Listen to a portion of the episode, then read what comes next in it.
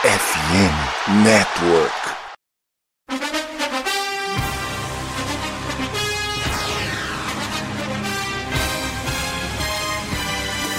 It would be a 57 yard try from this spot if they pick up no more yardage. Brady goes for the deep shot. He's got a touchdown! Scotty Miller! Oh my God! Steps into it. Pass is caught! Diggs! Sideline! Touchdown! Unbelievable!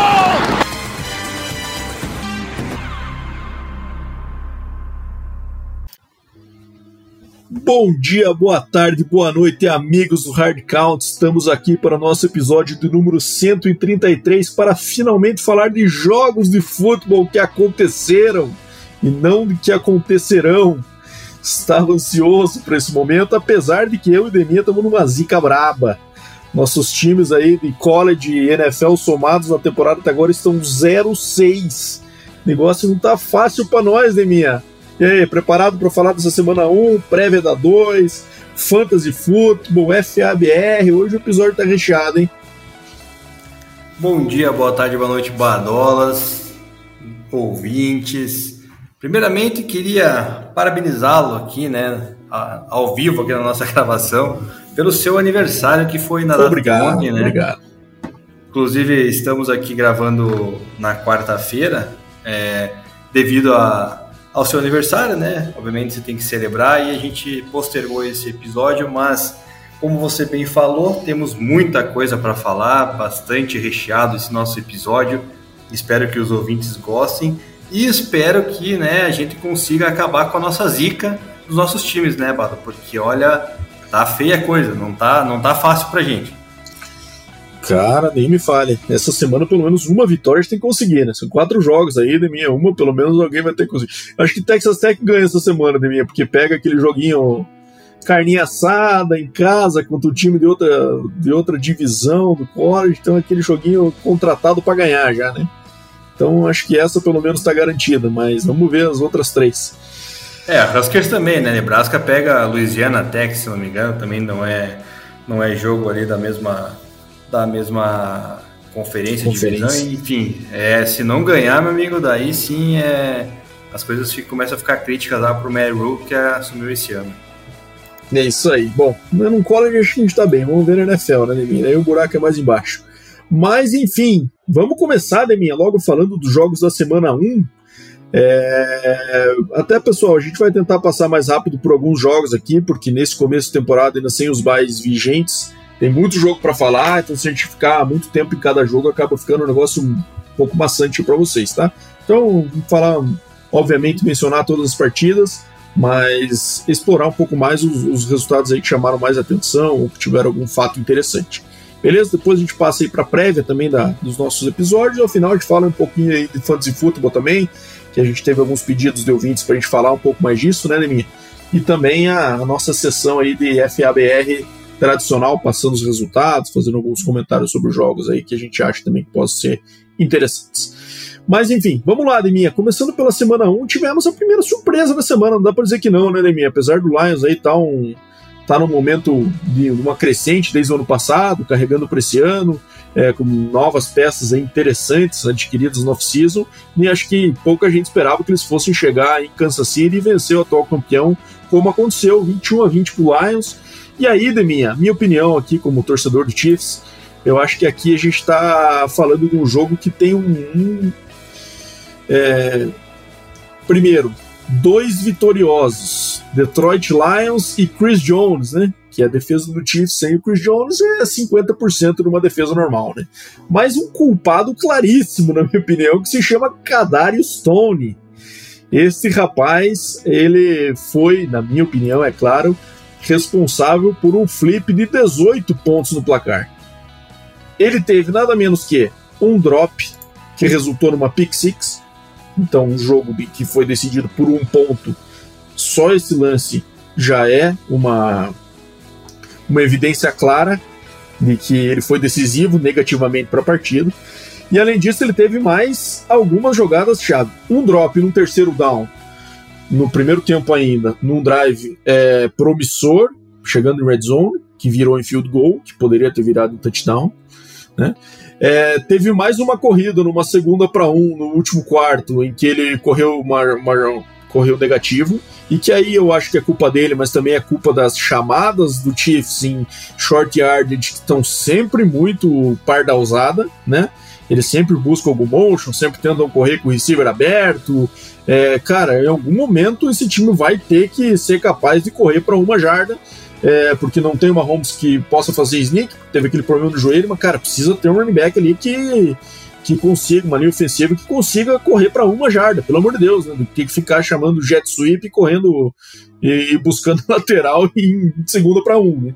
Mas enfim, mais um drive que acabou sendo prejudicado por uma jogada ruim dele e o drive final, né, em que o, antes do Lions conseguir matar o relógio e tal, o Chiefs teve uma oportunidade de marchar e tentar fazer um drive de pontuação para virar a partida, e o Qatar Stones teve mais um drop decisivo.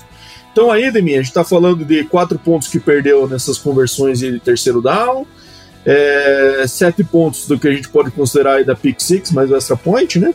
E além disso, mais o drive final, então mais três. Então a gente está falando aí nada mais ou menos que 18 pontos nas costas desse rapaz que além disso é, teve o peito de excluir o rede social, né? A torcida deve ter caído de pau em cima dele. É, teve peito no, no, domingo à noite, quando o Giants perdeu para o Dallas Cowboys uma sapatada, que a gente vai falar mais para frente, 40 a 0. É, ele teve peito de ir na rede social tirar sarro do torcedor do Giants depois da atuação medíocre que ele teve na quinta-feira, né, cara? Não dá para acreditar num negócio desse. Enfim, é, acho que o Chiefs vacilou, um jogo que dava para ganhar, apesar do Lions ser um bom time. É, deu tiro no próprio pé durante o jogo todo, é, como eu falei aqui. É, agora que o Jones voltou, né, Neminha? Assinou um contrato de um ano meio estúpido, inclusive, na minha opinião.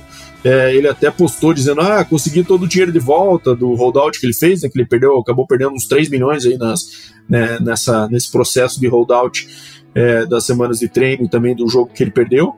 Mas, cara, é um negócio meio ilusório da parte dele, porque muito do que ele recuperou é em meta de performance, né?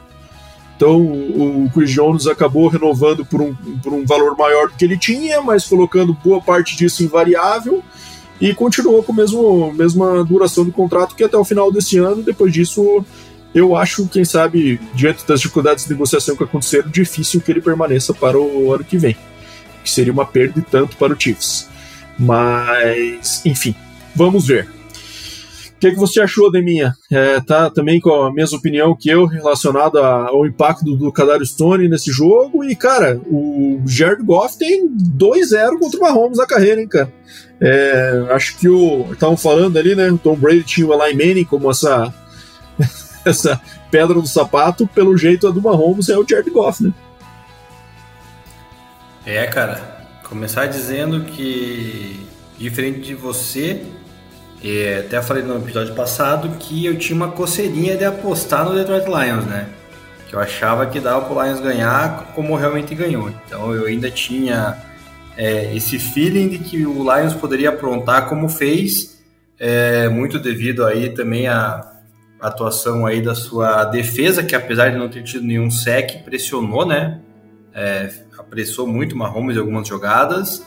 É, obviamente que a Stone aí teve suas falhas, é inegável isso, é, mas vários jogadores já tiveram jogos ruins, né? Acho que não, não dá para jogar toda a responsabilidade nas costas deles, e como a gente vai falar depois do jogo do, do próprio Buffalo Bills, enfim, que Josh Allen botou toda a culpa em cima dele e, e por assim diante. Mas eu acho que foi um resultado aí ruim para o Chiefs, obviamente, né? Mas não tão ruim assim, é, porque a divisão inteira praticamente perdeu, né? Com exceção do Raiders. Então ainda fica com, com uma boa margem aí para buscar e vencer a divisão, como vem acontecendo nos últimos anos. É, achei uma atuação inconsistente de Patrick Mahomes, né? Errou muitos passes, né? Teve vários passes. É, ali. isso e o Kelsey sente muita falta, principalmente nos third down, nas horas decisivas, né, de mim. O negócio ele não tinha aquele cara de confiança, né? ainda mais com o Tony mal como estava. Né? Sim, distribuiu o jogo aí, acho que teve 2, 4, 6, 8, 10, 12 recebedores aí que receberam pelo menos é, algum look no jogo, né? E então fica meio complicado se você não tem uma peça ali de, de tanta confiança. É, por isso aí o jogo foi desenvolvendo de uma maneira em que o Detroit Lions começou a se sentir mais à vontade.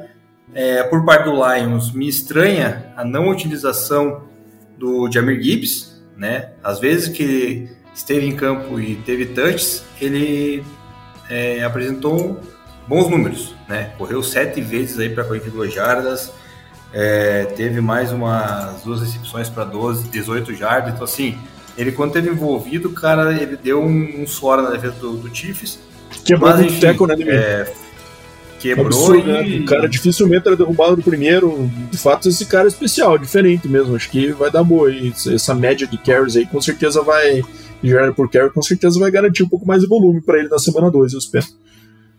É, eu acho que sim. E o Jerry Goff, né? Papai do Mahomes aí é, é um cara que muita gente questiona, né? E eu falei, eu defendo o Goff, que o Goff é um quarterback de sistema, é um cara que sabe executar muito bem, né? Se você der um sistema para ele que ele possa executar, trabalhar, ele vai te entregar. Foi assim quando levou o Rams ao Super Bowl é, lá em 2016, 17, não lembro quando foi agora, e, e apresentou é, isso, é, apresentou ano passado uma excelente campanha quando ele chegou no, Lions ali se acertando com o Dan Campbell, então é, é um cara aí que a do Lions pode ter expectativa de que pode carregar esse time é, aos playoffs. E o Bado quebrou o protocolo porque eu não queria comentar do Broncos, no jogo do Broncos, mas o Bado comentou o Chiefs, eu vou ter que comentar, né? Era pra gente inverter claro, os papéis, mas certeza. o Bado fez um... O Bado... Bronco o Bado quis me quebrar. Tá esperando a sua opinião, Deminha, sobre o Denver Broncos. Aquela ao qual não quero dar, mas vamos lá, lá pra frente. Beleza, isso aí. Então o Chiefs sai 0-1 aí, correndo atrás. Já teve anos em que saiu aí um recorde negativo nos primeiras partidas e conseguiu se recuperar bem. Então vamos ver. Mas o schedule é um pouco cruel aí com o Chiefs nesse começo. Tem, é, por exemplo, o Jaguars agora na próxima rodada. Então também não vai ter jogo fácil para se recuperar de forma garantida. Né? No NFL é difícil ter esse tipo de jogo, mas é, o Chiefs está com um schedule um pouco mais complicado aí nesse ano. Bom, Neminha, vamos passar para a próxima partida. É, Baltimore Ravens, acho que vitória esperada. Esse jogo aqui a gente pode também passar de forma mais breve. É, vitória esperada em casa, o Ravens enfrentando o Houston Texans com um QB calouro, né, que acabou não fazendo tantos turnovers aqui, teve apenas um fumble lost, né, é, que foi o CJ Stroud. É, o jogo que até ficou numa, numa situação um pouco mais é, esquisita ali, parelha no, no, nos dois primeiros quartos, né? E daí o terceiro quarto acabou sendo decisivo ali, em que o, o Ravens abriu 15 pontos, né? É, aliás, 16 pontos de vantagem ali conseguiu administrar até o final. Lembrando aqui que tivemos também a contusão do J.K. Dobbins, né? Tá fora da temporada e também, contusão de Aquiles, é, do tendão de Aquiles, e, e, então o Ravens sofre essa baixa, ele que entrava nessa temporada com uma certa expectativa de ter o, o maior volume de, de carregadas no, no Ravens, enfim. É, acabou prematuramente a sua temporada e destaque aqui para o Zay Flowers também, né, da minha 9 de 78, primeira partida dele na NFL, teve um bom desempenho aí, o garoto também. Exatamente. É, destaques, na minha opinião, né, não gostei da atuação ali do CJ Stroud, achei muito precipitado no pocket ali, errou vários passes. É, e destaque especial ao meu querido Lamar Jackson, né? Você pega os números dele e você vai pessoal vai ter que começar a dar o braço a torcer e começar a me dar razão, né? O cara lá, mais um joguinho de menos de 200 jardas, ele que prometeu 6 mil, né, na temporada, uma interceptação bizonha, é, correu pouco, né, e correu mal também, né, então, assim, já tá começando a... ganhou aquele contrato e tá começando a não mostrar nada, né, enfim. É, o Del Beckham Jr. também apagado, né, nessa, nessa estreia dele aí pelo Baltimore Ravens, mas era uma vitória já esperada, então todo mundo sabia disso que ia acontecer. Então o Baltimore Ravens aí já começa com um zero para tentar entrar na, na, briga aí que a gente falou várias vezes aí da divisão da AFC Norte, que é bem, bem difícil e bem disputada, né, Mato? É isso aí, cara. E falando ainda dessa, dessa divisão, né, minha? É, aí é um resultado que, particularmente, eu não esperava, né? Principalmente da forma como foi. Mudando a partida aqui, falamos então do Bengals, perdendo para o Cleveland Browns em Cleveland, ok, mas o placar chamou atenção 24 a 3 e com o Joe Burrow lançando apenas 82 jardas em 31 tentativas. Eu sei que o clima não ajudou, mas mesmo assim, estranho ver o Joe Burrow ter um desempenho pior que o do Deshaun Watson, que também não foi nada demais, né? 154 jardas, parece lembrou muito a atuação dele no final do ano passado, em que ele entrou ali, não encantou, né? É, teve um TD corrido também, é verdade, mas ainda assim longe de ser aquele Deshaun Watson do Houston. Então, ao meu ver, esse jogo aqui parece muito mais uma decepção pro lado do Bengals, né? É, do que um grande mérito do Browns, né? Que fez 24 pontos, ok, mas é, o Bengals fazer 3 e o Joe Burrow lançar apenas 82 jardas foi muito absurdo. O que, que você achou, Deminha, dessa partida aí, que de fato uma surpresa? Né? Jogo esquisito. T. Higgins não pegou na bola, né? Zero recepções. É, o clima estava realmente complicado, chuva forte lá em Cleveland, né? Mas mesmo assim não justifica, né? Joe Burrow ali acabou de ganhar o maior contrato da história da NFL, teria que dar um jeito de sobressair a tudo isso aí, a toda essa diversidade, chegar lá e mostrar que ele é o Joe Burrow que está com vontade, com fome de ganhar um Super Bowl, né?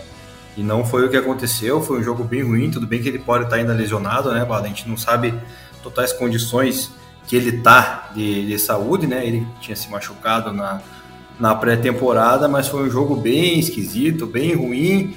E se eu não me engano, é, ele, o Bengals está é, 0-5, né? Contra o Cleveland Browns, acho que nas últimas cinco partidas, tá um negócio assim meio meio bizarro de, de, de E o Jamar né? Chase então... botando marra, né, Leminha?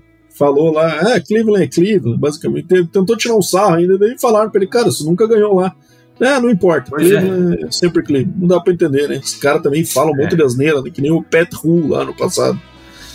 É, o pessoal curte dar uma, uma, uma é, engajada aí. Mas enfim, derrota aí que foi uma surpresa ao meu ver, ainda mais pelo placar.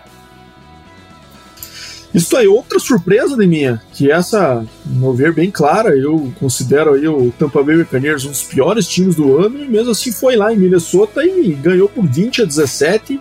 É, me surpreende também a, a pouca produção de pontos do Vikings, né, porque os números em si do Kirk Cousins foram altos, né, teve 344 jardas, 2 TDs, mas o jogo corrido primeiro foi abandonado, apenas 11 carries aí do, do Alexander Madison, e o Justin Jefferson teve um primeiro tempo monstro, no segundo não tocou na bola quase, né? Cara, não dá para entender o que o Vikings fez no segundo tempo.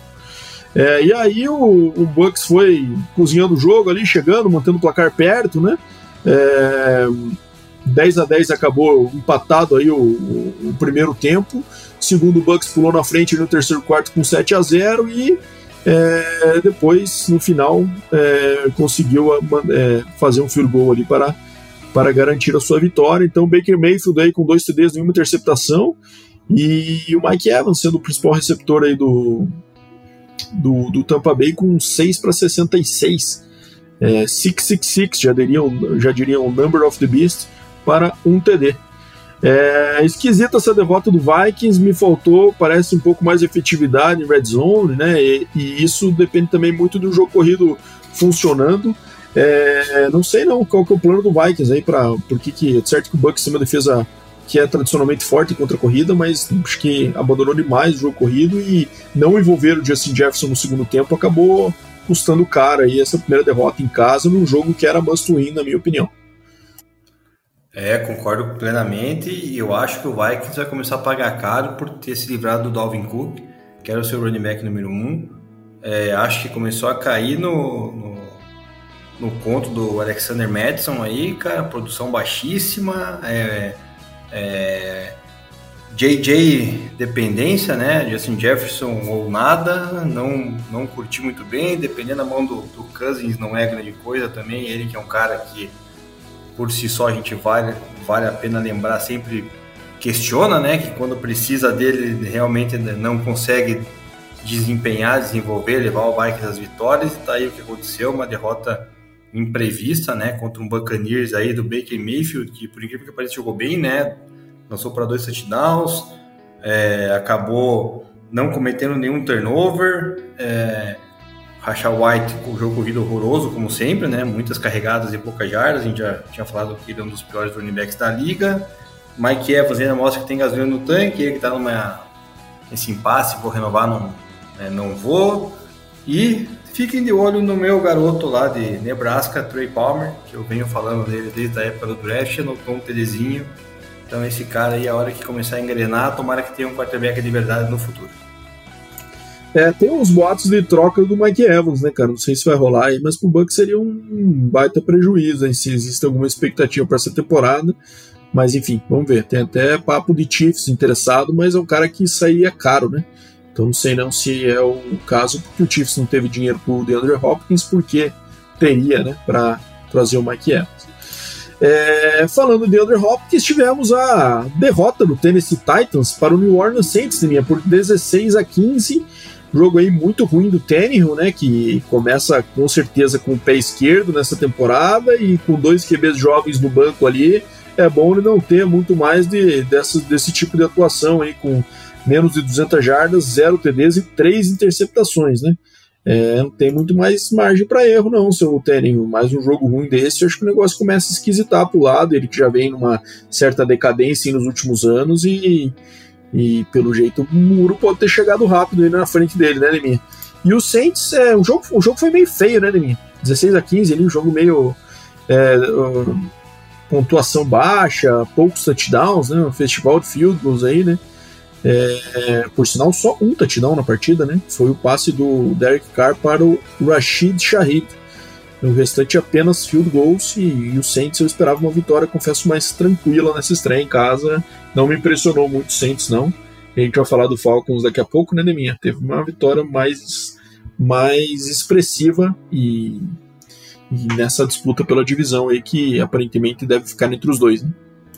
É, cara, o Tennessee Titans, Derrick Henry com a produção já baixa, foi o que eu falei ali quando citei que ele seria minha decepção aí já na, na temporada. É, do outro lado, Saints também com o jogo corrido muito abaixo do, do esperado quando tem Alvin Kamara em campo. É, Derek Carr, cara, é um QB que eu particularmente não gosto, né? Lançou sua pique para variar um pouquinho. Conseguiu conectar com o Rashid Shahid, mas é muito pouco ainda para um time que quer ganhar a divisão. Uma divisão fraca, diga-se de passagem. É, e que já tem dois times com 1-0, né? Por incrível que pareça, Tampa Bay e também o Atlanta, que é o, que o time que eu tinha apostado e que vai levar. Mas o jogo foi muito feio, cara. Eu a, via pela Red Zone ali, só tinha field goal, field goal, field goal e daí era interceptação, aí era fumble, cara. Era, eu falei, meu Deus, cara, que jogo é, bizarro. Enfim, jogo é, condizente com a qualidade dos dois times, na minha opinião. Os dois times estão lá na, do meio para baixo da tabela da, no meu Power Ranks. Então, é vitória do Saints que é importantíssima para brigar, né? Corrigindo três times com 1-0. Isso aí. Já emenda ainda, minha. Fala da vitória do, do Falcons, então, 24 a 10. Boa estreia do Bijan Robinson, né? Com um touchdown. Tyler Algier ali também sendo o terror dos owners do Bijan Robinson no Fantasy, né? Correndo para dois TDs ali no goal line. É, ele que teve também uma temporada de calor com mil jardas ano passado, então não vai ser um cara que vai perder completamente o volume com a chegada do Bijan Robinson, né? É, enfim, e o, e o, Panthers ainda é longe de ser um time competitivo, na minha opinião, ainda apesar de ter mantido o placar igual aí por boa parte da partida. É, quando na hora da onça beber água ali, o Falcons conseguiu escapar bem, né? Fala aí, Demico, que você tua é, análise dessa partida. Cara, também foi um jogo meio truncado, né? Até chegar no quarto período. Jogo bem mais brigado defensivamente do que ofensivamente.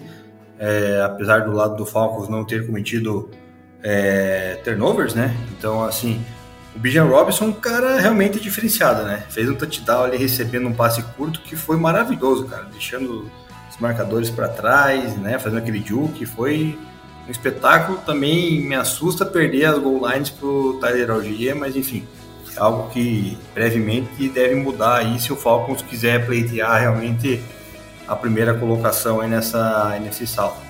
Do lado do Panthers, cara, apesar das duas picks do Bryce Young, eu achei que foi um joguinho até interessante dele, sabe? Ele conseguiu conectar uns passes interessantes, achou bastante Tyrande, né? O Hayden Hurst, mas ainda é pouco, né? Tem que produzir mais, é calor, a gente sabe disso mas ali, pelo menos dos calouros ali, é, com exceção do Anthony Richardson, que a gente vai falar depois, né, foi o, foi o melhorzinho, assim, o Bryce Young tá ganhando uma conexão aí com essa equipe, tem um backfield que na minha visão não é tão bom assim, né, com o Miles Sanders e com o Chuba Hubbard, mas enfim, é, vitória na minha visão esperada do Falcons para liderar a divisão. cara, e agora um jogo interessante, né? Esse salto aí, o Jacksonville Jaguars vencendo o Indianapolis Colts, como era esperado, né? Mas é, de forma mais sofrida do que eu esperava, particularmente, né? Então, até o Colts entrou no último quarto vencendo a partida, mas aí o Jacksonville é, parecido com o que a gente falou agora de, de Carolina e, e, Atlanta, né? Conseguiu fazer dois CDs aí no quarto quarto e vencer a partida. É, com uma atuação do Anthony Richardson, na minha, na minha opinião, melhor do que eu esperava. Ela é mediana ainda, ela é, tem seus defeitos, mas acabou lançando um TD, correndo para outro, é, lançou sim uma interceptação, né? Mas eu esperava menos produção ofensiva aí, de questão de jardas aéreas no Anthony Richardson, confesso. É, e o Trevor Lawrence também, com, os dois tiveram inclusive números parecidos, né? O Trevor Lawrence ali teve um TD lançado a mais, mas o Anthony Richardson correu para um, né? E acabou que uma corrida longa ali do Travis Etienne, nesse jogo tivemos o TD mais bizarro da semana, né, Demi? Aquela jogada que parecia que ia acabar, que não ia, o juiz tinha parado, nisso é, a defesa do Colts veio, deu um soco na bola do maluco que achou que a jogada tinha parado, ficou viva. O DeForest Buckner pegou e, e correu pro TD ali, né? É, esquisitaço. Mas enfim, vitória esperada do Jaguars, mas o Indianapolis Colts acabou me mostrando um pouquinho mais de promessa em relação ao que eu esperava. Concordo com você, é um joguinho bem mais disputado. Jacksonville foi descolar lá no último período só é, quando o Trevor Lawrence teve que aparecer mais pro jogo. Excelente partida de Calvin Ridley, cara. Ele pegou umas bolas ali excepcionais, cara, com marcação dupla. E o catch do Zay Jones foi bonito também, né, Nemi? No fundo também. É, bom, é um ataque aí que não à toa a gente colocou o Jacksonville aí como campeão da sua divisão nas nossas apostas. É, é um time realmente que aparentemente, na hora que precisa, na hora que tem que mostrar serviço, tá aparecendo, né? Conseguiu fazer, arrancar essa vitória aí na marra. E gostei também do Anthony Richardson, né? Achei que, é, apesar da pique, foi um, um jogo bem sólido dele. Conseguiu conectar com o Michael Pittman, que, gente, muita gente estava desacreditando nele, principalmente no Fantasy, né? Mas é um cara que aparentemente dá para ficar de olho aí nas, nas próximas rodadas, porque aparentemente a liga ali entre os dois vai ser, vai ser boa. Exatamente. Vamos lá ver se o meu hate que eu coloquei todo no Anthony Richardson no off-season vai acabar é, se voltando contra mim. E se for, não tem problema nenhum. Admitimos na hora. Vamos para 49ers e Steelers, minha. Vitória super tranquila do 49ers, sapatada no jogo em Pittsburgh, 37 é, jogo completamente dominado, boa atuação do Brock Purdy, jogo limpo, Christian McCaffrey correndo para 152 jardas no TD, e o Brandon Ayuk sendo a principal arma ofensiva aí do 49ers no jogo aéreo, né, com 129 jardas e 2 TDs. Pelo lado dos Steelers teve uma, até uma polêmica aí, Demi, que parece que estão é, cogitando a, a, atuação ruim do Kenny Pickett até, lógico que enfrentou uma defesa fortíssima, tudo mais, a gente sabe como é que é, né, mas uma pancada que ele tomou no primeiro quarto em que ele bateu a cabeça no chão e ele bota as mãos no capacete naquele gesto clássico ali de quem sofreu com uma concussão, sabe? E vacilo da. Pode não ter acontecido nada, mas de qualquer forma é um vacilo do médico independente da NFL e dos, e dos árbitros ali de não identificar essa situação e mandarem ele ser é, pelo menos é, investigado por uma concussão na partida. Isso não aconteceu. Então, enfim, de qualquer forma, partida bem abaixo aí do Kenny Pickett, né, com duas interceptações. Jogo corrido do Steelers também muito parecido com o que a gente falou do Vikings, caiu atrás do placar e daí depois é, abandonou, né, mas o Vikings ainda tinha o placar muito mais apertado, o Steelers até se justifica mais essa situação. E, enfim, e acabou com um jogo bem fraco ofensivamente é, por parte dos Steelers para tentar é, bater de frente com esse ataque cheio de armas e do 49ers. É, o Steelers é o seguinte, cara tem uma defesa aí que aparentemente com o TJ Watt é, é, pode carregar o time aí a disputa dos playoffs. TJ Watt teve três sacks, né, cara? Esse cara é espetacular, cara. Não tem nem o que falar. Ele saudável aí é top 3, top 2 aí, quem sabe até o melhor edge da, da NFL. É, enfrentou, obviamente, um time muito bem treinado do 49ers pelo Kyle Shanahan é, Brock Purdy provando por que, que o 49ers se livrou né, do Trey Lance, porque realmente teve uma atuação muito boa, saindo de pressão, achando seus receivers. é, aliado ao jogo corrido do Christian McCaffrey, que na minha opinião é o melhor running back da liga. Então é difícil parar o 49ers, né, cara? Se o 49ers tiver um dia inspirado aí com as armas que tem, é, é um time candidatíssimo aí, isso como a gente já tinha considerado anteriormente. Já o Steelers, cara, se não abrir o olho, é, eu não boto muita fé no Pickett, é, preocupou. Eu não boto muita fé no Kenny Pickett, como muita gente bota. Então, é, sei que esse fato do, da concussão pode ter acontecido, mas é um alerta aí para o Steelers se realmente quiser brigar, o, o Pickett vai ter que mostrar serviço. Beleza, agora vamos para o jogo que quase ninguém viu, Daninha. Arizona Cardinals contra Washington Commanders em Washington. É, o jogo acabou sendo decidido por uma corrida do Howell no quarto quarto ali, né? Vitória do, do Commanders por 20 a 16 sobre o Cardinals. Plano do Cardinals aí do tank para a primeira pick funcionou com sucesso na primeira semana.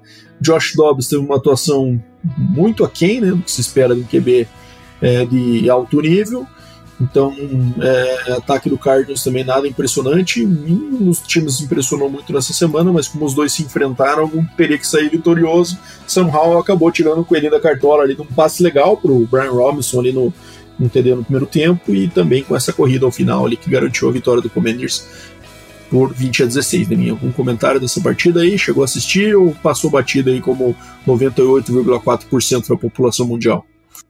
É, eu assisti um pouco que passou no Red Zone ali e também porque eu tinha apostado que o Commander sairia vencedor numa num Survivor, né?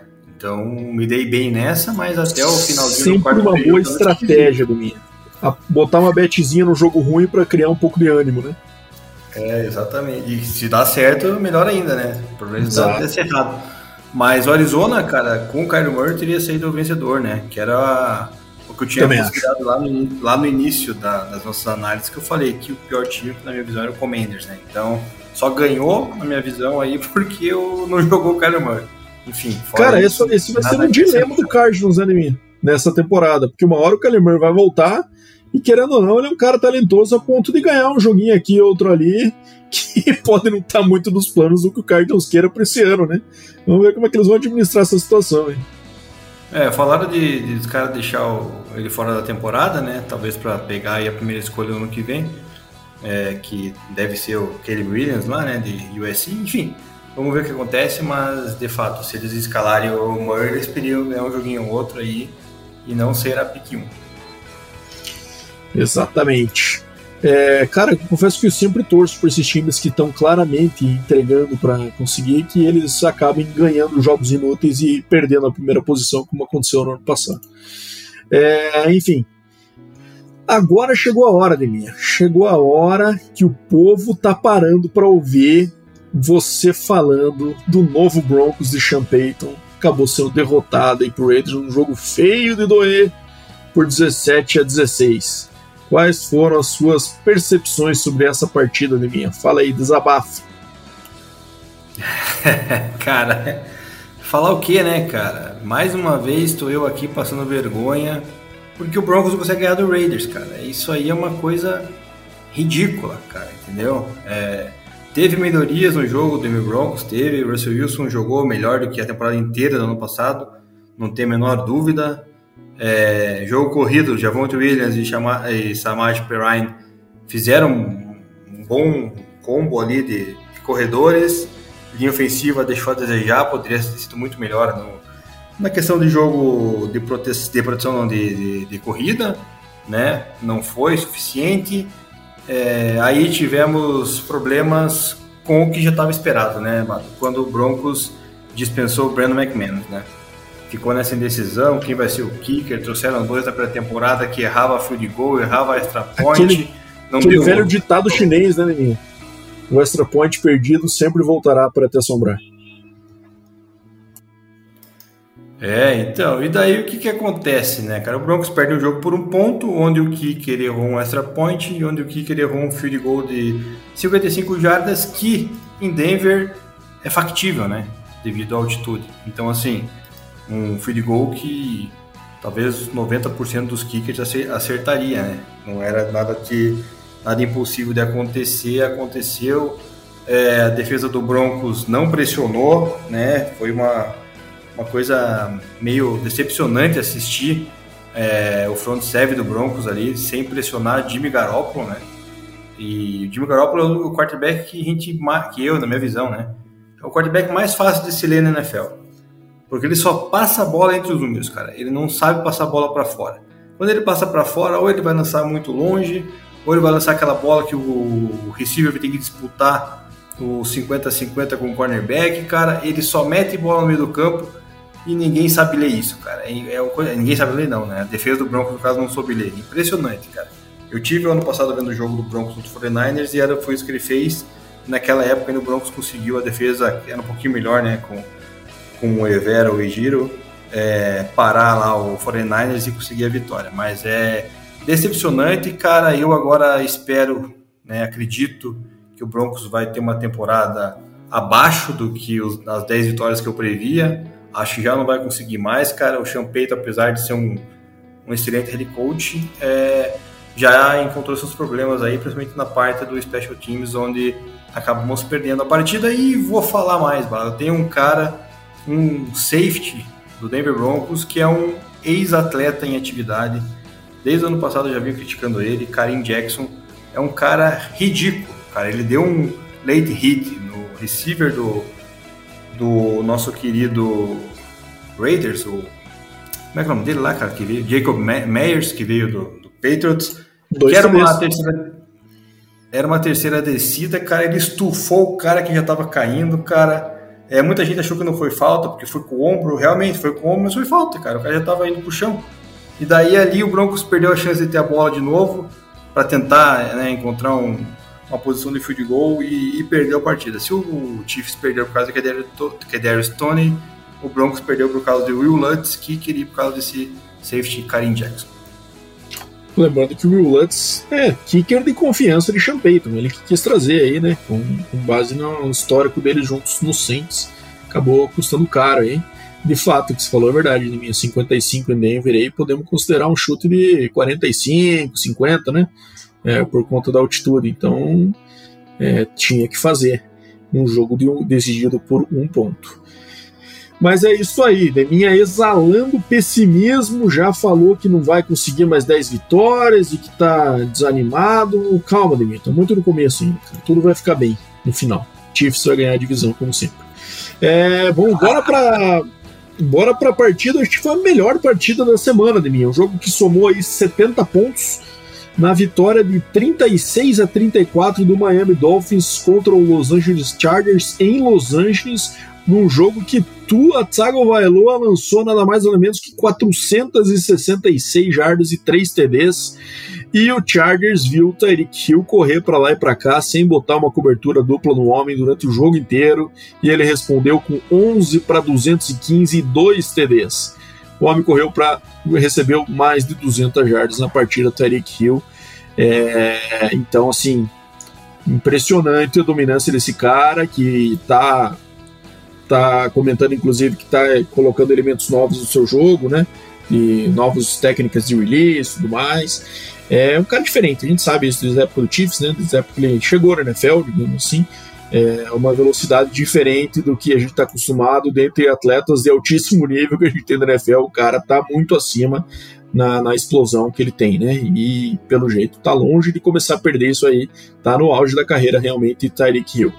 É, e o Justin Herbert e o Chargers, né, Demi, acabou fazendo um ataque muito mais focado no jogo corrido do que a gente via nos anos anteriores. Foram 40 corridos contra 33 passes. O Austin Eckler acabou sofrendo um pouco uma contusão no, no tornozelo, que até coloca em dúvida ele para a próxima partida. Então ele e o Josh O'Kelly acabaram tendo o mesmo número de carries, 16 carries para cada um. É, então, um jogo menos aéreo do Chargers do que a gente esperava, né? É, e acabou fazendo falta ali no último drive, né? É, acabou que o Dolphins conseguiu colocar bastante pressão nele no momento que, que teve esse two-minute drill ali no final, é, depois de um, de um, drive ótimo do Tua para TD, né? É, acabou sofrendo muita pressão e dou meus méritos aí para a pressão que o Jalen Phillips, né? É, jogador da Universidade de Miami, inclusive, né? Conseguiu colocar aí no Herbert no final, teve meio sec, mas teve dois QB hits na partida então, um jogador que acabou sendo fundamental aí no, no final da partida foi um bom momento clutch ali na, nessas pressões no, no final do jogo, que acabou colocando o Herbert fora de posição de field goal, acabou colocando o Chargers uma quarta para mais de 20 jardas e não conseguiu. É, o é, que, que você achou da minha show de Tyreek tua? É, cara, um shootout aí, né? Já no começo da temporada. E realmente, você não marcar o Tariq Hill é pedir para perder, né? Não tem o que fazer. Preocupa o Austin Eckler, que é o nosso running back lá na Superliga Sport América de Fantasy, né? Então, já liga o alerta para nós também que vencemos sofrido, né? Um joguinho, cara, nível baixíssimo lá no Fantasy. Mas é, o Tua realmente, cara, a gente falou, né? Ele se não tiver problema aí de saúde, a concussão, temporada que ele fez ano passado, que ele veio numa crescente, aparentemente é isso aí vai se consolidando, né? É um cara que tem armas interessantes. O jogo corrido do, do Miami Dolphins ainda deixa a desejar, né? Não é nada de extraordinário, cara. Vai depender muito do Tyreek Hill, Jalen Waddle. Então, é, ou melhor o jogo corrido, cara, ou então vai brigar pela divisão, porém não vai ter sucesso nos playoffs. Essa é a minha, minha perspectiva. E o Chargers, cara, já começa mal, né? Todo mundo tem um hype no Chargers, acho que aquele trabalho que o Brandon Staley vinha fazendo já não é mais o mesmo, cara. É, correr mais do que passar com o QB como o Justin Herbert também é uma loucura no meu ponto de vista. Deveria usar muito mais ali o Quentin Johnston, o próprio Mike Williams, o próprio Keenan Allen, enfim, é, derrota do Chargers que, né, para a divisão ali em si não foi tão preocupante porque, como eu falei antes, né, só o Raiders ganhou, então tá tudo meio que embolado ainda, mas complica perder um joguinho desse. É, isso aí, não foi, foi um baita numa partida aí nesse confronto entre dois ataques bem potentes. É, vamos agora para Foxborough, onde o Patriots perdeu para o Eagles, como era esperado, por 25 a 20, mas num jogo que acabou, é, primeiro, uma atuação bem ok do Mac Jones, né, com 316 jardas, 3 TDs, teve chance, teve chance ali no, no quarto quarto de colocar o time em posição de marcar o TD da vitória algumas vezes, acabou é, sofrendo um pouco com o clima também, né? um jogo bem úmido ali, bastante chuva tudo mais, acabou prejudicando nos momentos chave ali. É, teve um catch ali que faltou pouco pro receiver também no quarto down ali completar com os dois pés dentro de campo. Então, partida decidida bem no detalhe, diferente do que eu esperava. Eu esperava uma dominação mais clara aí por parte do Eagles, que acabou tendo um desempenho ofensivo bem aquém, né? Só apenas 70, 170 jardas por Jalen Hurts passando, o time correu apenas para 97 aí, somando todos os envolvidos no jogo corrido. Então, um ataque que produziu menos de 300 jardas não é o que a gente estava acostumado a ver do Eagles no ano passado. Por outro lado, o Patriots aí com um ataque de quase 400, né? Então, é, boa partida do Patriots, mas enfim, o Eagles conseguiu achar um jeito de, de, de vencer um jogo que não jogou bem. Né? Então, são grandes times também passam por esses momentos e se notabilizam por esse, por esse tipo de situação. Né? É, enfim, Acho que é isso, né, Demi? Não sei se tem algo mais a comentar dessa partida. Vitória esperada e o Patriots aí mostrando um pouquinho de promessa ofensiva, mas mesmo assim não conseguindo a vitória. É, na verdade, acredito que o Tom Brady bateu um papo com o Mac Jones né, no intervalo da partida, e por isso que o Mac Jones teve uma atuação nível meio Tom Brady, né? Com 54 tentativas de passe, 3 CDs, enfim. Mas fora isso, realmente, cara, é uma vitória na marra do Eagles, né? Um time que é, contender aí ao Super Bowl. Fora isso, não tem muito a acrescentar. Kent Gale, o destaque que no jogo corrido está fora do jogo de amanhã do, do, Eagles, né? Contra a equipe do. Fugiu o nome da equipe, adversário do Eagles amanhã, cara. Mas, enfim, tá fora já para quem joga fantasy, já fico alerta. É, então vamos ver o que, que vai aprontar o Philadelphia contra o Vikings. Jogo... É, quero ver o que vai aprontar esse jogo corrido aí, cara, porque Boston Scott e de André Swift, não sei se vão me parecer confiáveis aí, mas vitória importante para o Eagles. Boa, vamos para a próxima partida agora então aqui, Chicago Bears e é, Green Bay Packers. Cara, me surpreendeu isso aqui, a atuação do Jordan Love, hein? Uma vitória do Packers por 38 a 20, um jogo que acabou tendo a dominação do Packers bem clara no segundo tempo, né? É, e o Justin Fields com todo o hype que se tinha nele, contra um time de divisão, um, jogo em casa, se esperava uma atuação bastante dominante, acabou liderando seu time em jardas corridas, mas é, não foi suficiente para concorrer contra esse Packers aí, que teve Jordan Love lançando para 245, 3 TDs, 0 interceptações, né, dois deles para o Romeo Dobbs, um, uma esticada longa ali também no passo curto do Aaron Jones, né? E o Aaron Jones, inclusive, marcando dois TDs, né, um correndo e um recebendo. Então, o ataque do Packers mostrando promessa que eu, particularmente, não esperava de mim. Achava que o Jordan Love ia demorar um pouquinho para entrar na. É, para pegar no tranco aí nessa temporada e acabou tendo uma estreia muito, muito boa, né? Cara, e o mais impressionante é que não jogou lá o Christian Watson, né? Que a gente considerava a melhor arma Exato. do Packers. O Romeo Dobbs, o Romeo Dobbs estava questionable também, né? Acabou jogando, mas estava tava com dúvida e acabou sendo fundamental ainda. Pois é, ele deixou de ser Doubts para para ser confirmado na partida, né? Ai, então... ai, ai, a gente podia passar os 133 sem essa. Mas, cara, excelente atuação do Dobbs, né? Impressionante, cara. Excelente também não, né? Pegou dois CDs, mas só quatro bolas, mas o, a distribuição do Jordan Love ele acabou sendo interessante entre as armas que tinha, até porque não tem alguém tão confiante assim. Mas surpreendeu negativamente o Bears, cara, esperava mais de Justin Fields, esperava mais do jogo terrestre com o Khalil Herbert, mais de do DJ Moore especialmente, enfim, foi uma decepção esse Bears e o Green Bay Packers ainda manda né, no, no, no, no, no Chicago Bears mesmo após a ausência de Aaron Rodgers.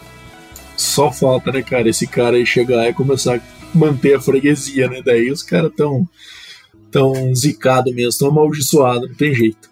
E agora esse jogo aqui, para quem acha que eu sou hater do Seahawks e, e amante do Rams aí, né, não sei o que, eu já sabe do minha meu apreço do que eu confio no Dino Smith essa temporada, mas ele começou me decepcionando aí. E o Rams começou de forma surpreendente, né? O Matthew Stafford aí, sem o Cooper Cup, acabou lançando para 334 jardas. Surgiu ali o nosso Puka Nakua para 10 para 119, liderando aí junto com o Tutu Eto as jardas recebidas do Rams. Puka Nakua, Demir. Conhece esse cara aí não? É, Rookie. Meu amigo. rookie. Rookie do. Quer ver? Não, ele veio do BYU, da minha. Veio lá do Utah, lá, o nosso querido Mormon aí, Puka na Cua. Então, Cara, com esse nome aí, era muito provável ele ter vindo do USC, né? Que adoram os havaianos lá, né? É, eles gostam dos Maori lá no USC, realmente. E o Dino Smith acabou um jogo muito aquém, né? Um, primeiro, né, aquele meme ridículo dele falando Oh my God quando o Aaron, o Aaron Donald veio para cima dele numa jogada ali desbloqueado, é, claramente com temor de levar uma pancada. Enfim, é, poucos destaques no ataque do Seahawks e dominância completa do Rams nessa partida. Surpreendente, na minha opinião. Esperava uma vitória, podia ser uma vitória do Rams aí, mas com bastante dificuldade não foi o que aconteceu. Passearam, né, Nemi? Passearam, passaram por cima, cara. Isso que, né, como tiveram só dois sacks para cima do Dino Smith, né? Ou seja, a defesa não foi lá essas coisas também ali derrubando o Dino, né? Então foi um jogo surpreendente. E Stafford, né, é um cara que não tem que falar, né, cara? Esse quarterback, na minha visão, é espetacular, cara. Não lançou TD, mas a produção dele aí é, é fantástica. É um cara que a gente gosta muito, né? E, Bado, você tá, tá que nem eu, assim, sentindo esse cheirinho não? Chamar meu amigo Léo Lorenzoni lá do Crocodiles, eu já tô sentindo o cheirinho da minha camiseta já, cara. Tô sentindo também, viu? Foi esquisito essa primeira semana. Seahawks vai passar de 11 vitórias, olha.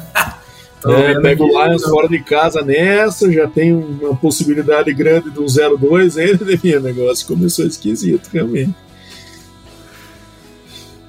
Mas, Mas é enfim, é vamos para os dois prime times, então, para a gente fechar a rodada, hein, minha. É, primeiro, acho que não tem nem muito o que falar dessa partida, que é Dallas Cowboys 40, New York Giants 0.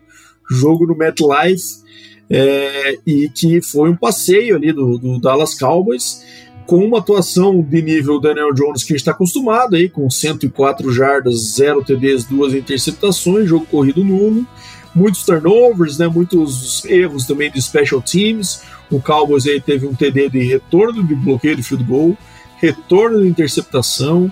É, e, enfim, daí também usou bastante o seu jogo corrido ali num ataque bem conservador também do Cowboys, já que o jogo acabou saindo de mão aí fácil pro Giants no começo, né? Acabou 26 a 0 no primeiro tempo, então no segundo tempo basicamente foi o Cowboys administrando, correndo com a bola, nos colocando muito em risco e mesmo assim conseguiu ainda assim marcar mais dois CDs.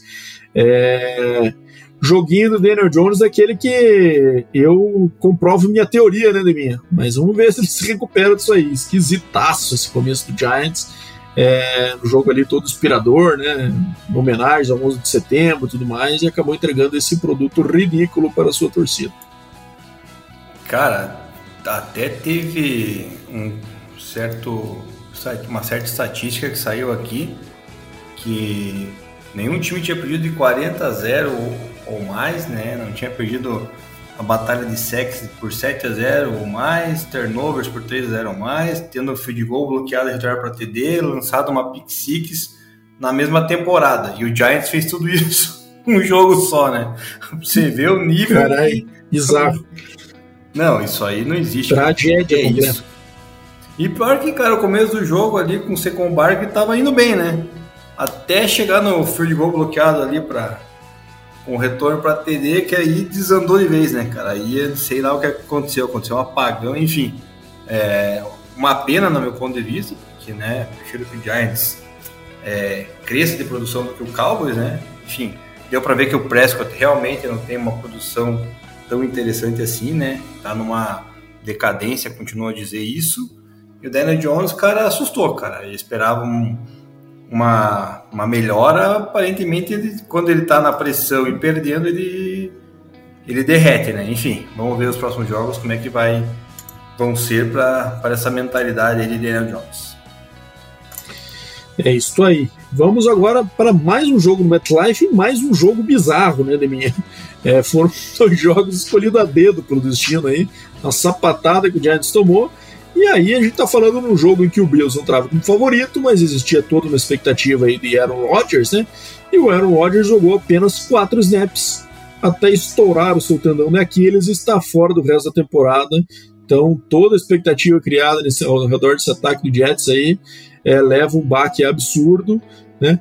É, e assim, é, quando isso aconteceu, Aaron Rodgers fora da partida, entrou o Zach Wilson ali, o que a galera esperava? Pô, o Bills já era favorito. Agora então vai passar o rodo, né? Teve até o caso lá que apareceu, né, dos caras que tinham apostado. Você viu os casos aí, menino? É, que um bar tinha dado lá porque ninguém ia pagar caso é, o Jets perdesse, coisa assim, né? É, e daí a galera, como era o Rodgers machucou, começou a encher a cara lá. O que aconteceu que o Josh Allen também estava numa missão de entregar a bola para o adversário, né? Lançou três interceptações para o mesmo jogador, forçou a bola bizarramente, atuação bem abaixo do Josh Allen, que a gente está acostumado a ver nos últimos anos. É, acabou lançando três interceptações aí para o Jordan Whitehead. Jordan e, Whitehead. foi mandando. é bom, né, cara? Safety lá do, do, que era do Bucks. Bucks, é. E acabou, foi mantendo, foi mantendo o Jets no jogo. O Jets acabou marcando um TD no último quarto, empatou a partida, o jogo foi pro overtime. E no overtime, num retorno de punt, um, o cara que foi inclusive a sensação ali do, do Hard Knocks, né? Foi um cara que teve bastante destaque no Hard Knocks esse ano. O Xavier Gibson fez um retorno de 65 jardas de punt para a vitória do Jets, inesperada diante das circunstâncias de mim. É, bem esquisito o jogo do Bills. E agora o Jets, cara, não boto nenhuma fé o Aaron Rodgers, confesso. É, vai acabar sendo aquele time que a gente vai ter que ficar aguentando vendo o prime time aí, sendo que é, ficar vendo o Zach Wilson no prime time não é muito agradável, né? Mas enfim, vamos ter que aturar essa, essa temporada diante dessa contusão aí do Rodgers. É, separei aqui, se não me engano, quatro considerações aí com relação a essa partida. A primeira é que a liga de, de jogadores lá, né, o sindicato de jogadores, já começou a reclamar do gramado de grama sintética porque por causa dessa lesão de Aaron Rodgers aí, e de fato tem várias lesões que acontecem em gramado artificial, né? Esse é o primeiro ponto. Segundo ponto, que eu Existe tenho... um estudo também que demonstra que a taxa não é tão maior do que nos gramados naturais, né? Pelo menos no futebol, não é. sei no futebol. É, enfim. Segundo, que a pintura do campo, né, de um dia para o outro, que a gente comentou semana passada, que ia ter jogo do Giants no domingo e na segunda-feira do Jets. O símbolo do Jets estava lá no meio do campo bem pintadinho, né? Coisa de outro, de outro mundo, né? Terceiro, cara, assim como o Bills, eu também tenho uma zica no, no Fantasy, né? Eu só precisava de uns pontinhos do Josh Allen ali, cara, e tomei na cabeça e perdi um jogo de Fantasy na estreia da, da nossa liga lá, cara. Ou seja, que coisa lamentável, né, cara? E o quarto, cara, é que o nosso querido Zach Wilson, cara, ele produziu nesse jogo, é, mas não dá, né? O Jets precisa ir atrás de um QB se quiser se postular a, a pós-temporada. Eu acho que com o Zach Wilson não vai dar. Eu queimei a minha língua quando falei que achava que ele ia dar boa, não vai. É, infelizmente, o professor dos Jets não vai acontecer. E lembrei de mais uma, Abado, a quinta. A tentativa, tentativa entre aspas, né, de bloqueio de teco do Panther do Bills, cara, é digno de demissão, né? O que o cara fez, cara, é brincadeira. Deu um pulinho, cara, não teve a menor vontade de tentar dar um teco no, no retorno Bem do Jets, cara. Nossa, cara, foi vergonhoso. Enfim, derrota surpreendente, né? Como a gente já falou. E o Josh Allen, cara, liga o alerta, né? Não adianta ele chegar na coletiva e falar que a culpa é dele e, e sempre nesses momentos ele não conseguir jogar e não apresentar qualidade. Tem que é, fazer um tratamento psicológico aí, cara, de um trabalho talvez com Novak Djokovic, de mentalidade aí, quando está em, em horas de adversidade para começar a vencer. É isso aí. Fechamos então a nossa análise da semana 1 e agora vamos para as nossas picks da semana 2, Deminha. É, começando pelo jogo aí da quinta-feira. Minnesota Vikings indo até Filadélfia enfrentar o Eagles. Minnesota Vikings vindo de derrota em casa. É, o que, que, você me diz dessa, dessa partida? Qual que é o teu palpite? Cara, é um jogo que o Vikings vai enfrentar uma defesa forte do Eagles, mas, na minha opinião, né, não vai conseguir aprontar nada aí com o Kirk Cousins da maneira que, que jogou. É, acho que o Eagles é favorito, acho que o Eagles vai ganhar, mesmo sem o jogo corrido do Ken Gainwell, né? Vai ter que rodar bem Boston Scott lá e o próprio DeAndre Swift, ver se vai começar a produzir, mas eu acredito que jogando em casa, a força da Filadélfia, o, o Eagles aí deve vencer o Minnesota Vikings aí, porque o Vikings não tem competitividade suficiente para tirar essa invencibilidade no momento do Eagles. Eu concordo, eu acho que o, o, esse jogo teve no passado já, inclusive em Filadélfia, se não me engano, né, dois jogos repetindo aí, se não me engano, essa, duas temporadas seguidas. E o Cousins teve um jogo bem abaixo, né, lançando bastante interceptação ali, foi um jogo que ele mandou umas três, pelo menos, interceptações.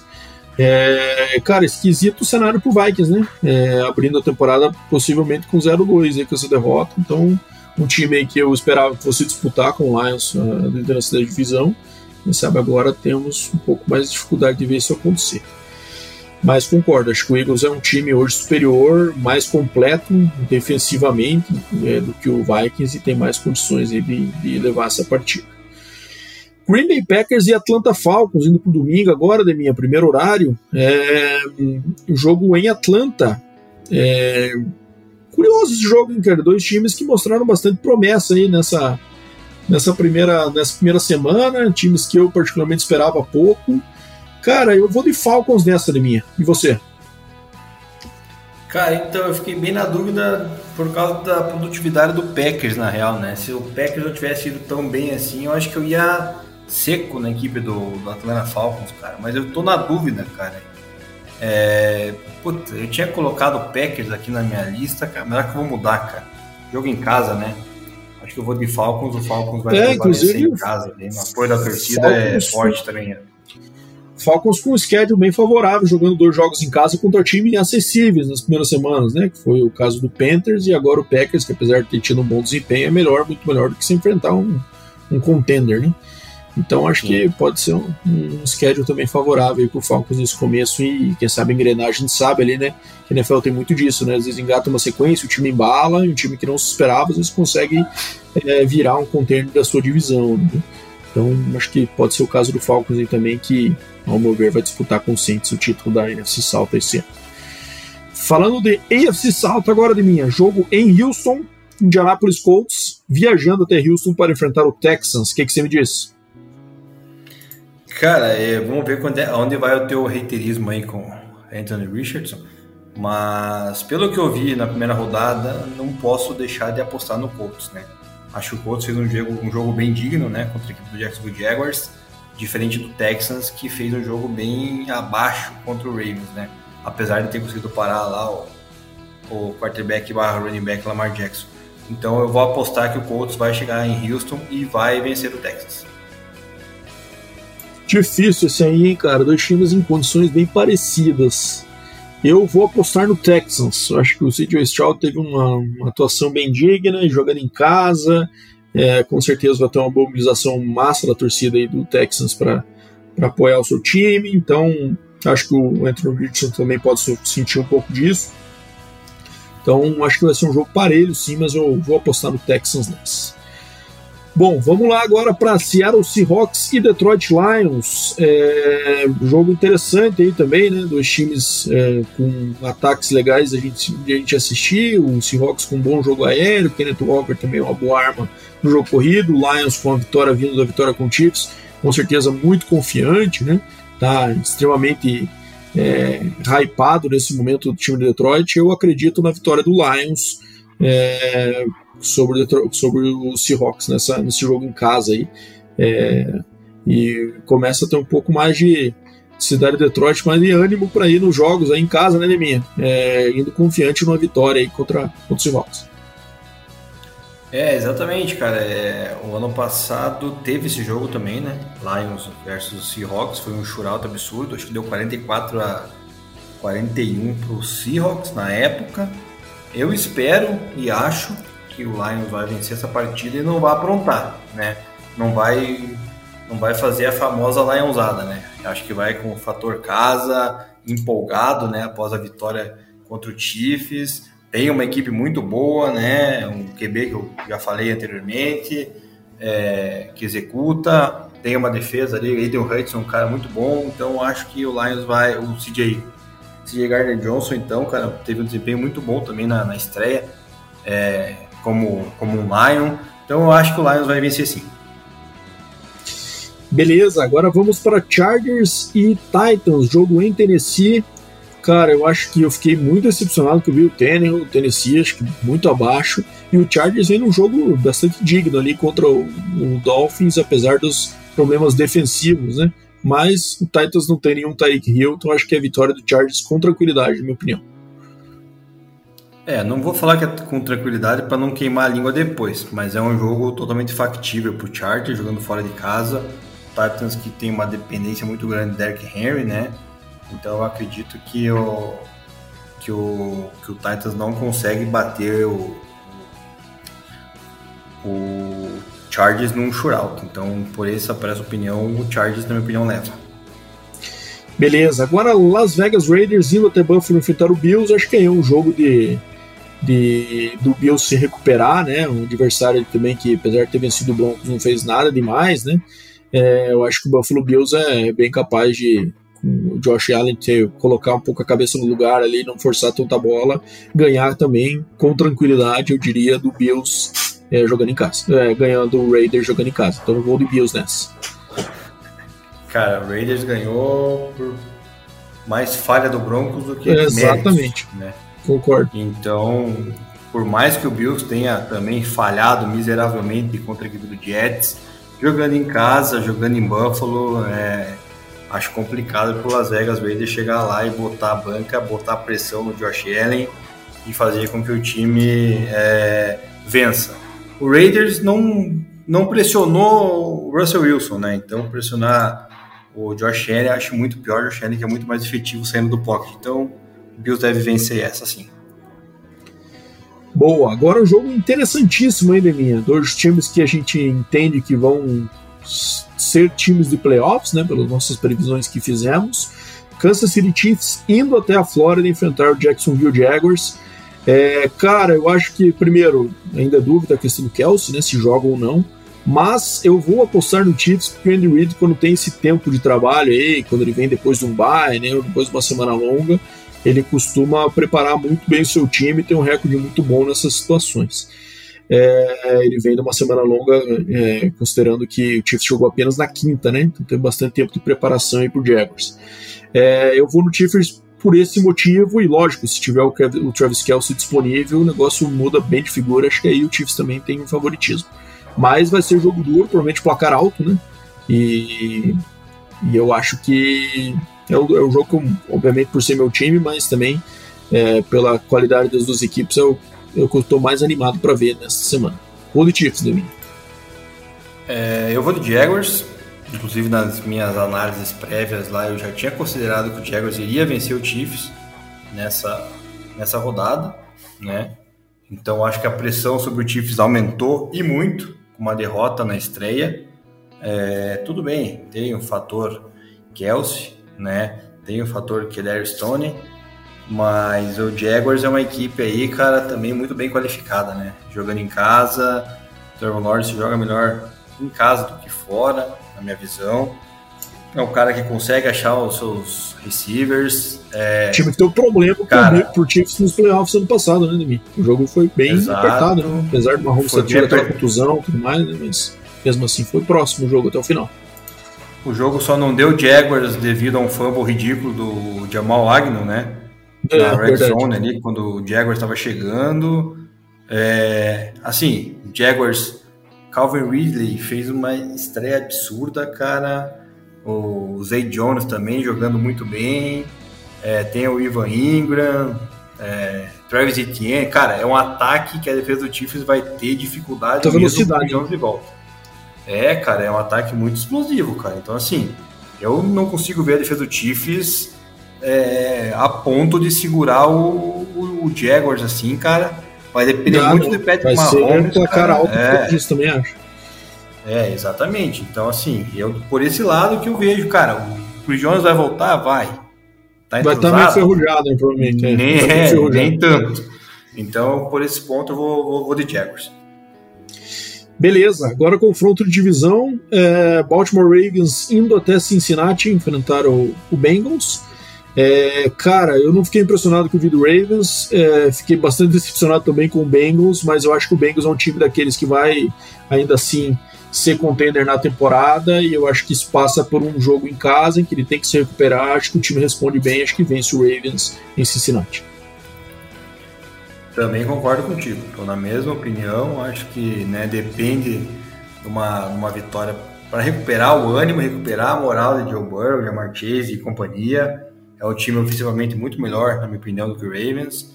Defensivamente tem suas falhas, a gente pode ver isso, mas também fez um jogo até digno, né? Foi só no finalzinho que descolou lá o Browns.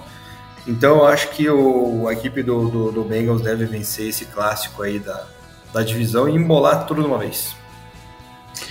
Boa! Agora vamos para Chicago Bears indo a Tampa Bay enfrentar o Buccaneers. Cara, eu vou de Buccaneers nessa de. Acho que gostei do que vi no primeiro jogo. É, não, não consegui encontrar nada demais no jogo do Bears aí que me faça é, ficar muito empolgado. Então acho que o Bucks leva mais uma e fica 2-0 e o Bears 0-2. É, eu fiquei nessa dúvida também. Jogo bem complicado de palpitar. Mas por mais que o Bucks tenha vencido, eu acredito que o Bears tem potencial aí de dar a volta por cima com as armas ofensivas, principalmente que tem. Então, por essas e outras, eu vou acreditar numa reabilitação do Bears, é, brigando aí na sua divisão pela posição número 2, na minha opinião, juntamente com o Vikings, né? E vai ter que uma hora aparecer o jogo do Justin Fields conectar com o DJ Moore. Então, acho que vai ser essa oportunidade, já que a defesa secundária do Bucks não é tão boa assim. São, segundo horário agora da, do domingo, São Francisco 49ers indo até Los Angeles enfrentar o Rams. É, eu acho que o 49ers é claramente favorito. Acho que o Matt Stafford vai ter bastante dificuldade do que fez no último domingo, né? Considerando aí que está sem o Cooper Cup ainda, contra uma defesa forte, contra um ataque muito potente também. Acho que o 49ers leva essa. Cara, esse é um jogo que eu fiquei na dúvida, porque o 49ers sempre encontra dificuldade contra o Rams, cara. Impressionante como o Kyle Shanahan contra Isso Sean é tem problema, cara. E esse é aquele jogo que eu fiquei assim, pô, se o Bengals tem problema com o Browns, cara, já faz um bom tempo, e o Rams, o 49ers tem com o Rams, cara, eu fiquei naquela dúvida, mas, cara, eu acho que o, pelo que eu vi do 49ers na, na rodada 1, cara, o 49ers é favorito, mesmo fora de casa, deve, deve ganhar. Boa. Agora vamos para Giants indo até Phoenix enfrentar o Arizona Cardinals. Cara, dois times com estreias ruins, né? O Arizona Cardinals ruim e o Giants horroroso. Mas eu acho que o Giants é mais completo e tem que ganhar esse jogo do Cardinals caso queira alguma coisa essa temporada. Então vou de Giants nessa. É, cara. A gente já falou que o Cardinals busca aí um ranking, né? Para tentar ser pick número um. É, independente de jogar em casa, independente da atuação desastrosa do Daniel Jones. Eu acho que nesse jogo aí o Giants vai tentar proteger mais o Daniel Jones e vai tentar botar a bola na mão do Saquon Barkley e ele vai poder desempenhar aí o que ele faz bem, que é correr com a bola, quebrar teclas e marcar touchdown. Então, acho que o Giants é favorito e deve vencer. New York Jets indo até Dallas enfrentar o Cowboys. É, acho que um jogo claramente definido pela contusão do Aaron Rodgers. Né? Acho que se ele tivesse aqui, acho que quem sabe os palpites seriam outros. Mas diante de Zach Wilson titular, eu acho que não tem dúvida. E o Cowboys também com uma estreia bastante impressionante, né? no placar, pelo menos. Na atuação ofensiva, não muito, mas enfim. É, eu vou de Cowboys nessa. Acho que é um time hoje mais, mais preparado para para ter uma futuro melhor na temporada diante do que aconteceu aí com o Aaron Rodgers. Assim, né, Bado? É aquele jogo que, que eu costumo, costumo falar, né? Que uma lesão pode interferir na, no andamento de uma temporada completa. É esse caso, sem Aaron Rodgers, o Jets perde muito, principalmente na posição de quarterback, é a posição líder e de um cara que carrega times à vitória então Cowboys, por mais que eu não goste do Dak Prescott, eu acho que vai sofrer um pouquinho com a defesa do Jets, vai, mas vai acabar conseguindo arrancar uma vitória aí, especialmente jogando em casa. Beleza, agora vamos para. Peraí, peraí, me perdi aqui.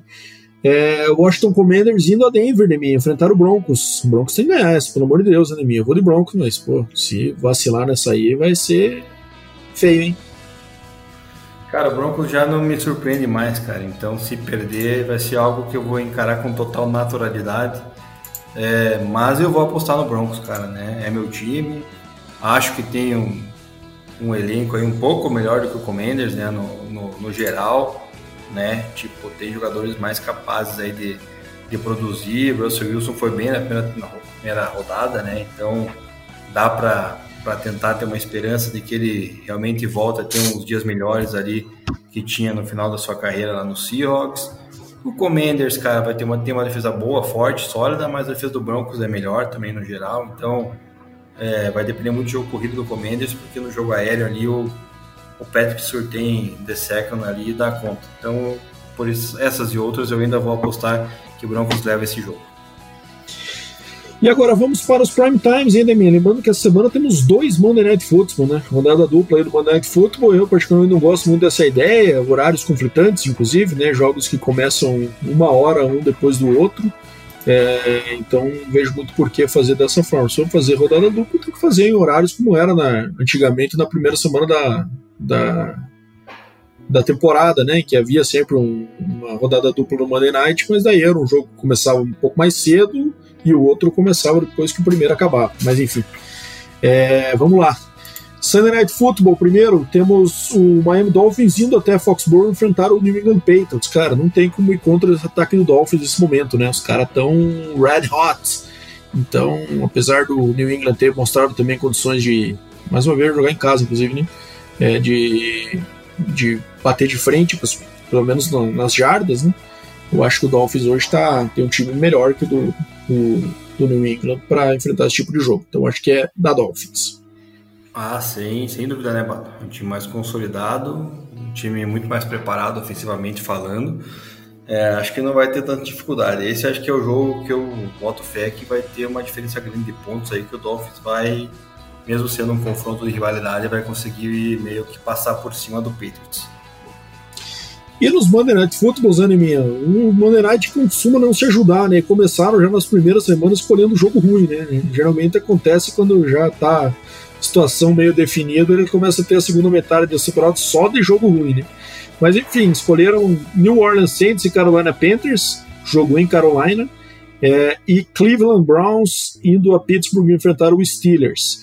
Eu vou de Saints contra o Panthers, eu acho que o Panthers ainda é um time muito é, é, no início de um trabalho, acho que não está maduro ainda o suficiente. O Saints, apesar de ter tido uma estreia nada impressionante, acho que é, tem mais elenco. É, e o Cleveland Browns indo a, a, Pittsburgh, eu acho que da Browns. Gostei da estreia do, do Browns na temporada. O Pittsburgh deixou bastante a desejar ali, apesar de ter enfrentado um time bem forte também. Acho que o Browns engata essa segunda vitória aí. Cara, é, o Browns pegando mais um jogo de rivalidade, assim como o Panthers, né, os dois pegando rivalidades aí já nas duas primeiras rodadas de cara. O Browns, acho que, na minha opinião, também deve vencer os Steelers. Cara, não consigo ver brilho em Kenny Pickett, tá?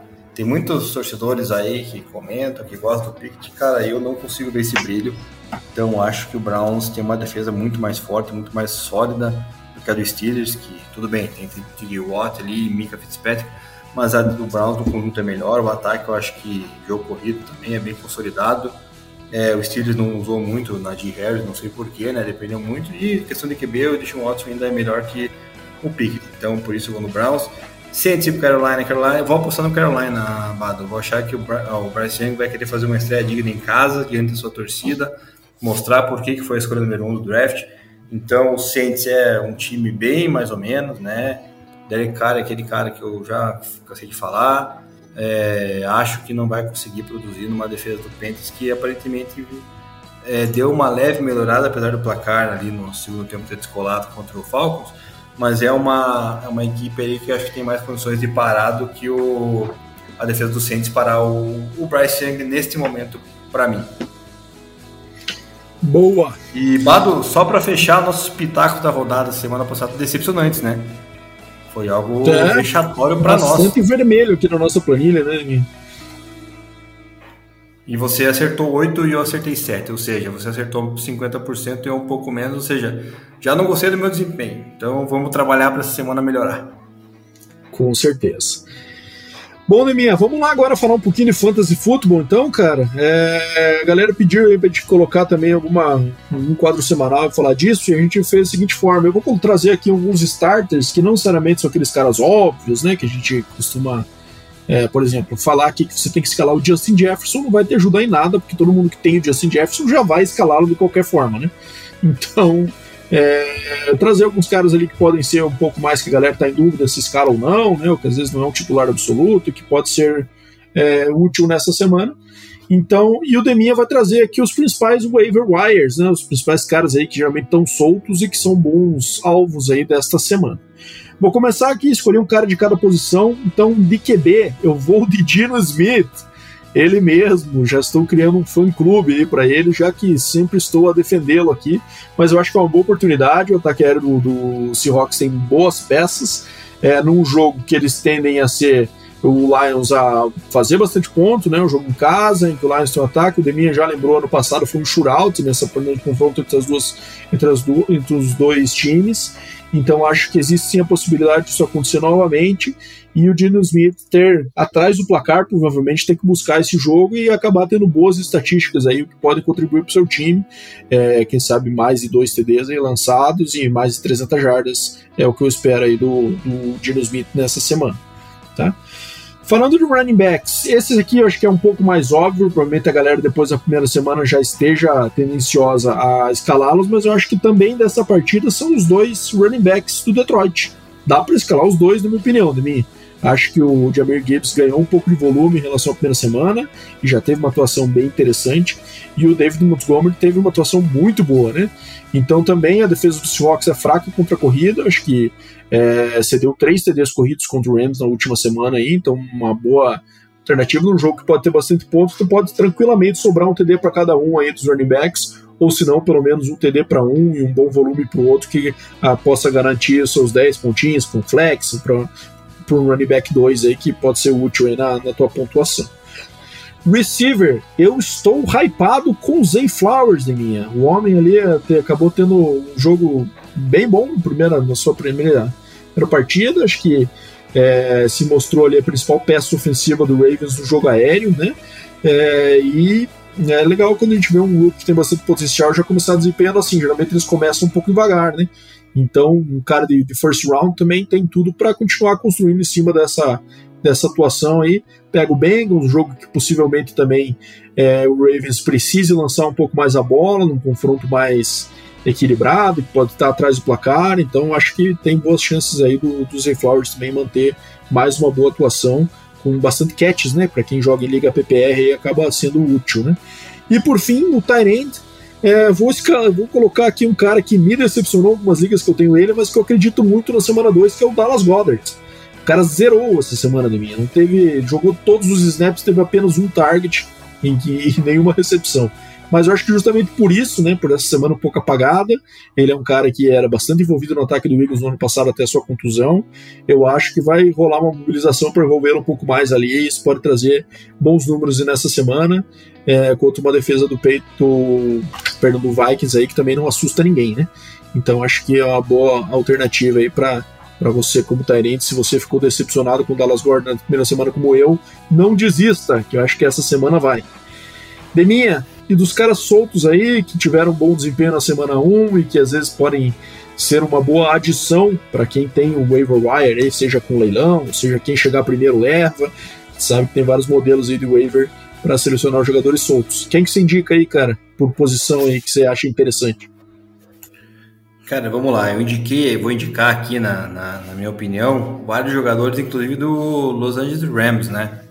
Começar pelo quarterback Matthew Stafford, muita gente não draftou ele, mas dá para para quem quiser aí e se decepcionou com o seu quarterback, apostar no Matthew Stafford. É um, um cara que tem uma, uma qualidade absurda, né? A gente cansou de falar. É, apesar de pegar uma defesa forte do 49ers, mas é um cara que vai conseguir conectar bem os passes com a minha segunda dica, que é o wide receiver do próprio time, o Pucanacua, né? O Pucanacua aí também fez uma, uma estreia aí excelente, conexões boas, na ausência ainda de Cooper Cup, aparentemente aliado lá ao outro wide receiver da equipe do, do Rams, uma excelente opção, acredito que possa dar da liga. É, running backs eu separei aqui o Kyron Williams, também do Rams, foi um cara que dividiu corridas lá com o Ken Akers, né, e aparentemente corre melhor, né, então é, é outro cara bom de ficar de olho aí se você quiser guardar aí para uma metade da temporada, que é onde o Ken Akers vai começar, na minha visão, sumir do, do radar. Tyrands, eu separei aqui o Luck, Luck Musgrave do Green Bay Packers, acho que é um cara que está aí surgindo, um calouro também, e para a galera que tiver interesse aí, tá com falta de talento no mercado, possa ser uma, uma das das opções aí, Bada. Vou separar uma opção essa, essa rodada de cada um aí, para a gente não prolongar muito o nosso episódio. Mas na semana que. Até porque também não tem tantas opções assim, né? Neste momento, ainda com, com quase todos os times completos, né? Sem muitas lesões. Então, fica aí essas quatro dicas para você que tiver interesse de movimentar o seu waiver. Boa! Então essa foi a nossa primeira sessão aí de Fantasy Football da semana para a semana 2. É, rapaziada, vamos fechar aqui com nossos resultados do FABR. Então, falando aqui primeiramente da Liga BFA, tivemos o Cuiabá Arsenal vencendo o Porto Velho Miners por 40 a 0. O é, América Locomotiva perdendo para o Cruzeiro FA por 41 a 19. Nós tivemos o Vasco Almirantes perdendo em casa para o Galo FA por 44 a 0. Placar bem elástico aí do Vasco em casa. É, e esses foram os resultados da Liga PFA. Pela divisão 2 do, do Brasileirão, tivemos a derrota do Paraná Clube Gordon Saints jogando aqui em Curitiba, é, em casa contra o Porto Alegre Pumpkins, equipe bastante tradicional aí também do Rio Grande do Sul, 27 a 13 para o Pumpkins. É, tivemos também mais um jogo envolvendo o time paranaense. O Londrina Bristlebacks venceu o Assis Captains por 48 a 0. É, tivemos os Six Spartans vencendo o Caraguá Ghost Ship por 52 a 0 e o Vikings FA vencendo o tradicional Sorocaba Vipers por 28 a 20 e o Ocelots FA vencendo o Piracicaba Cane Cutters por 52 a 0. Falando então da primeira divisão do Brasileirão da CBFA, o Rio Preto Wilders venceu o Guarulhos Rhinos por 34 a 3. É, e esta foi a única partida aí da divisão 1 neste final dessa semana. Então, esses foram os jogos dessa, desse final de semana do FABR. E, enfim, jogos também que tivemos jogo aqui em Curitiba, inclusive acabamos não conseguindo ir lá prestigiar para colher alguns depoimentos, mas é, tivemos essa derrota aí do Guardian Saints contra o Pumpkins. É, acho que é isso, né? Fala aí, tem algum comentário? Cara, observações aí dessa da Liga BFA aí também, da, com relação aos resultados. É, muitos resultados com placares elásticos, né? Inclusive do próprio Cuiabá Arsenal e, cara, eu não fui de polêmica com relação ao futebol americano brasileiro, tô nem aí, goste não goste. Essa semana aí rolou um vídeo aí de um cara do Cuiabá é, que foi meio desrespeitoso com a equipe do Coritiba Crocodiles, né? Falando que o Crocodiles tinha que estar na BFA, que blá blá blá, que só joga a CBFA para ser campeão e ter mais títulos, sendo que o Cuiabá vai lá mete um 40 a 0, né? Eu não vejo não sei qual é desse cara, né? Quem é, se é presidente, que queria do Cuiabá Arsenal, mas total desrespeito com a equipe do Crocodiles, que juntamente com o Cuiabá Arsenal lá na década de 2000, a década, é, começo da década, 2010, foram as equipes aí que meio que moveram o futebol americano em conjunto, né? Para ter o que a gente tem hoje aí com mais de 200 equipes no Brasil jogando e praticando esporte. Então, acho sim, cada divisão, cada competição tem a sua o seu critério, o seu desempenho, o seu jeito de organizar, de ser, enfim. Só que eu acho que é uma falta de respeito do cara mandar uma dessa aí para cima de uma equipe que é 10 vezes campeão estadual, como é o Crocodiles, e tricampeão brasileiro. Então, achei que faltou um pouco de sensibilidade por trás desse cara e eu não vou fugir de polêmica, é, vou defender o lado da gente também. Então, acho que o cara tem que baixar a bola dele, né? Porque os caras também ganham de placar elástico lá, e não é isso aí que a gente vai falar que vai desmerecer o campeonato X ou Y sendo que tem bons campeonatos, bons, boas equipes, inclusive jogando nos dois torneios, que é o caso do Galo FA, que também é, na BFA vem passeando. Então fica aqui a minha crítica aí, se vai ouvir, não vai, enfim, é algo que eu acho que em vez de ter um pouco de união aí, o cara acaba criando essa divisão. Então é, é bom ter respeito para os dois lados. Boa, é isso aí, Deminha. É, acho que fechamos aqui, pessoal. Acho que fizemos um episódio bem completo e falamos de tudo que a gente se propôs a fazer. E é isso aí, semana 2 batendo na porta, quinta-feira já tem partida de Eagles e Vikings, então é, bom, bom, bom fim de semana da NFL a todos e semana que vem estamos de volta aí para mais, uma, mais um episódio. Valeu, Deminha, obrigado e valeu os ouvintes que chegaram até aqui. Valeu, Badolas, é isso aí. Semana que vem voltamos na semana 2. Esperamos acertar mais nossos pitacos, né? Para não passar tanta vergonha assim. Então, agradecer quem ficou até o final, continue nos compartilhando ideias, né? Dando seus likes lá, nos acompanhando, que a gente está tentando aí trazer mais conteúdo também nas nossas redes sociais. Então, bom dia, boa tarde, boa noite, galera. Um grande abraço e até lá.